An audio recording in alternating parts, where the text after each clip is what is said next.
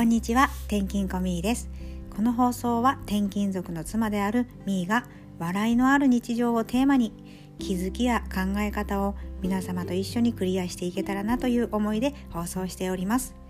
転勤族になりますと最初はポカーンと穴が開いてしまいがちですがそこをなんとか穴を埋めしたいなという思いで、えー、放送に取り掛かっておりました。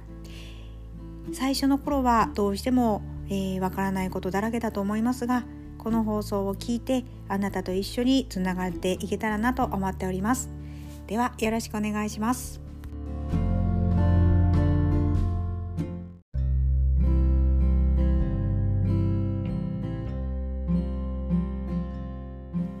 はいそれでは本題に入ります。え今日の本題は当たり前ということがとても感動したことについてお話ししていきます。えちょうど今日の朝息子を幼稚園に連れて行っていた時にうちの息子は極度な、人見知りがありましてなおかつ、転勤してきた場所がまず変わったことそして頭を怪我してしまって実は脳内に若干傷があるんですね。それであの最初の頃幼稚園に行き始めた時にちょっとだけこうろれつが回らないというか言葉がちょっと発言しにくいようなやり取りをやっていたのでちょっと,、えっと心配していたところもありました。で今ようやくこの6月から入って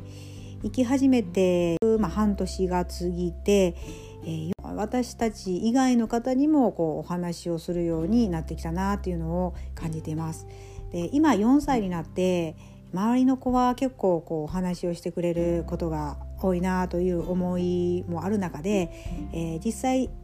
あの多分普通に話せるんですが、えー、特にこう場が変わるとですね話せない子っていうのもいるんじゃないかなって思います。でうちの今行ってる幼稚園っていうのは公立の幼稚園でこれまで私立幼稚園に行っていたところと園長先生がまず朝、えー、門に立ってくださってそこから「おはようございます」から始まるんですね。でうちの子はやっぱり恥ずかしいっていう気持ちも強いので「おはようございます」となかなか言えないだで私が「おはようございます」と言って、えー、向かいました。あのその時ですねあまりこう子供になんで、えー、変ええー、おはようございますって言ったら言わないのっていうふうではなくてもう私がその子供の見本になっておはようございますって言った時はおはようございますって言うんだよって言わずにですねもうそこはあの行動で示していました。まあ、そこを思うこともたくさんありましたけれども今は何も言わずですね「おはようございます」と言われたら「おはようございます」そしてまたさらに教室の門に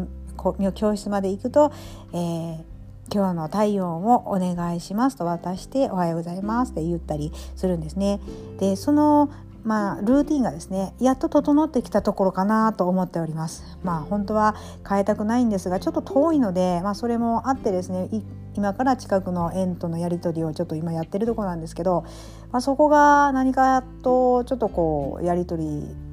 だったり、えー、先生の対応だったりとかが以前のところとちょっと比べてしまうとあちょっと違うなというふうに感じてしまうんですがまあなんとかそっちの方にもやらないといけないなっていう葛藤もあってですね今どうしてもこう先生のやり取りを見てしまっているわけですね。で先生がその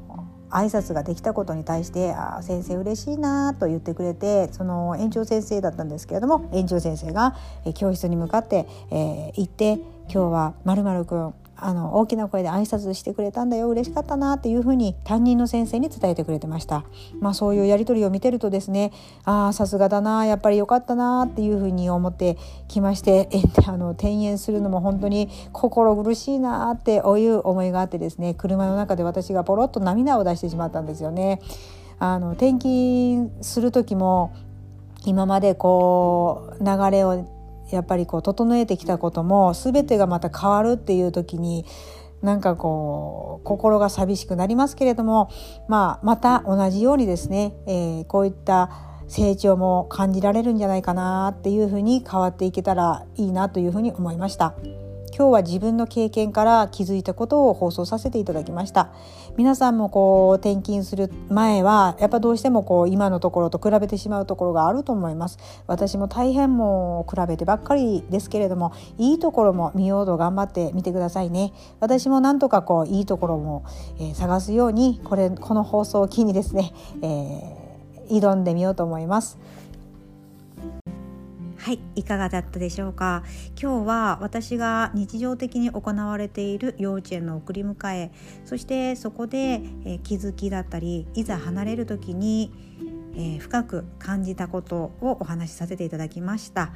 え転勤族の方に限らずですねそこまあ、ちょっと変化がある時っていうのは今までやっていたこととの比べが出てきてしまいがちですけれども、まあ、いいところも考えながらもしそこに行ってダメだった場合は、まあ、こういう考えもあるよねっていうふうにまた違うパターンも行動してみてですね変えることもできると思いますので是非そういう考えで行ってみましょう。